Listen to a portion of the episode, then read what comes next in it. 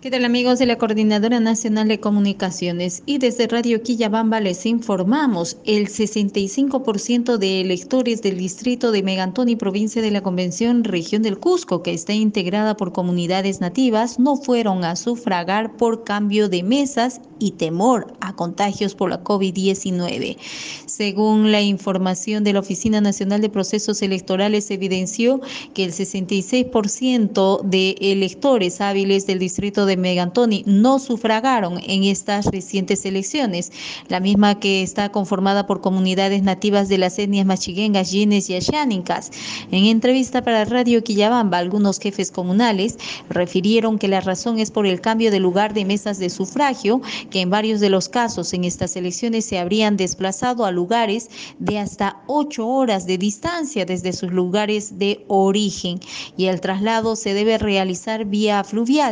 poniendo en riesgo la vida por la dificultad que ello implica, además de las fuertes lluvias que aún se siguen registrando en la provincia de la Convención. A ello se suma la inversión económica que es demasiado costoso para los pobladores de estos sectores. Los pasajes alcanzaron hasta 160 soles a más, además costos de alimentación y estadía. Finalmente, también refirieron que otro de los temas por los cuales no fueron a sufragar el riesgo de contagio por la COVID-19, que de contraer la enfermedad se trasladaría a sus comunidades que son vulnerables y en este caso los establecimientos de salud son precarios para atenderlos. Desde Radio Quillabamba informó Marilyn Zamora para la Coordinadora Nacional de Comunicaciones.